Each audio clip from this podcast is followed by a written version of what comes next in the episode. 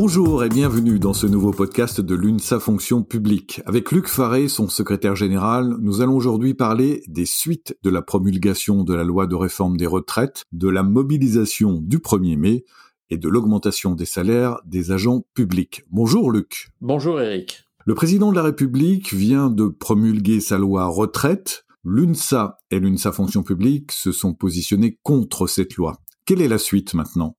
Même promulguée, cette loi reste brutale et injuste. Avec l'intersyndicale, l'UNSA appelle chaque travailleuse et chaque travailleur, chaque jeune, chaque retraité à rejoindre les manifestations, les rassemblements du 1er mai et partout en France. Pour la première fois depuis très longtemps, cette journée marquera l'unité des organisations syndicales.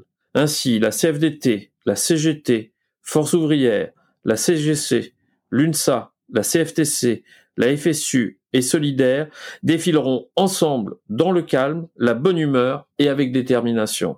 L'objectif Réunir des millions de personnes pour montrer le refus de travailler deux ans de plus et obtenir enfin le retrait de cette loi. D'ores et déjà, les représentants de syndicats internationaux seront à Paris et défileront avec nous pour nous soutenir.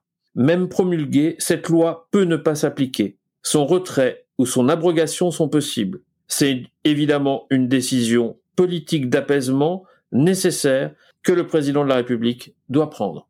Alors justement, le Conseil constitutionnel a pourtant validé cette loi, comment le gouvernement pourrait la retirer?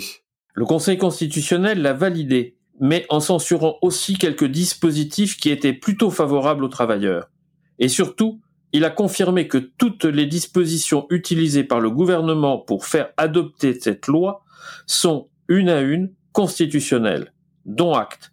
Mais pour moi, leur juxtaposition modifie l'esprit de nos lois. Nous verrons aussi si le référendum d'initiative partagée est possible. Redonner la parole aux Français est une bonne façon pour sortir de cette crise. Et avez-vous mis en place d'autres actions pour exprimer votre mécontentement? Oui. Toutes les organisations syndicales ont annoncé qu'elles ne participeront pas à des réunions avant le 1er mai. Il s'agit de réagir à la promulgation trop rapide de la loi par Emmanuel Macron. Mais à ce sujet, la réponse du gouvernement n'est pas à l'apaisement, contrairement aux propos officiels. Au lieu de décaler les réunions importantes, le gouvernement semble au contraire accélérer et avoir décidé de les tenir.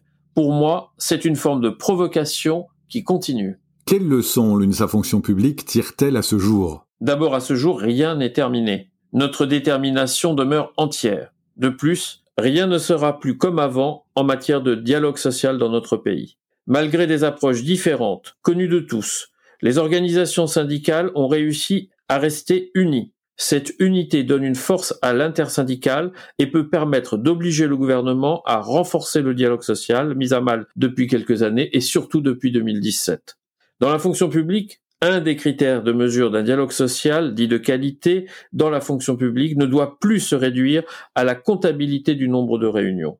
Pour l'UNSA, ce sera le nombre d'accords suite à des processus de négociation collective, accords contraignants aujourd'hui, qui sont possibles dans la fonction publique. Luc, comment analyses-tu les dernières annonces du président de la République, en particulier sur son nouveau changement de méthode? Au-delà de sa justification de sa réforme, Emmanuel Macron semble souhaiter un changement de méthode vis-à-vis des organisations syndicales. J'ai entendu le président de la République annoncer un programme de 100 jours avec de nombreuses annonces concernant les agents publics et la fonction publique. Mais ces annonces ne doivent plus être faites unilatéralement. Elles doivent s'appuyer sur de véritables échanges, discussions et négociations avec les organisations syndicales représentant les agents publics. Si le président Macron souhaite que ces 100 jours soient utiles, il faut qu'il entende cet appel à la négociation dans la fonction publique. Comment l'UNSA fonction publique va-t-elle se positionner maintenant?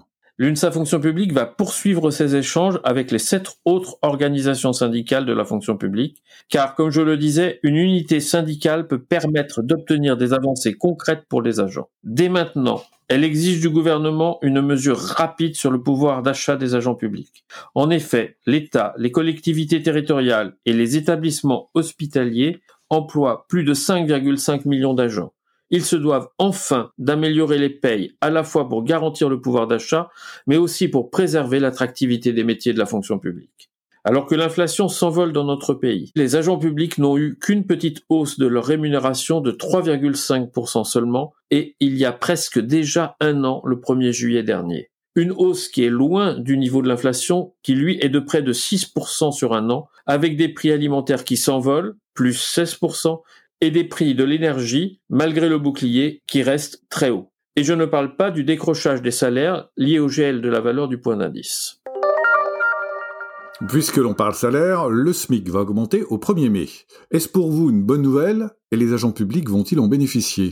Ils vont en bénéficier mécaniquement, car justement, il existe des mécanismes pour éviter qu'un agent public soit rémunéré sous le SMIC. Mais l'UNSA Fonction publique souhaite une hausse du minimum de traitement et surtout une hausse de la valeur du point d'indice afin d'éviter un nouveau tassement des grilles de rémunération. Il faudrait aussi couvrir toutes les dépenses professionnelles des agents. L'UNSA demande à ce que toutes les indemnités de mission soient revalorisées, qu'elles soient kilométriques, que ce soit les repas, que ce soit pour l'hébergement, afin que les agents ne financent plus eux-mêmes leur travail et leurs déplacements. Luc, en clair, rien n'est donc réglé en matière de salaire pour les fonctionnaires. Effectivement, il y a un an, nous réclamions avec l'UNSA Fonction publique une hausse de 10% de la valeur du point d'indice, avec des arguments très proches à ceux que je développe aujourd'hui. Nous maintenons cette demande de hausse de 10%.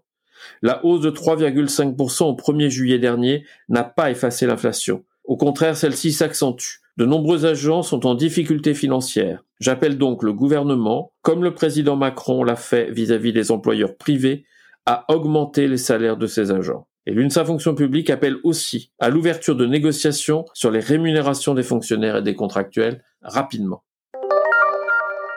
Merci Luc. Merci à vous tous également de nous suivre euh, régulièrement. Abonnez-vous pour recevoir ce podcast tous les mois et n'hésitez pas à nous laisser vos questions, vos interrogations sur le site de l'UNSA Fonction publique.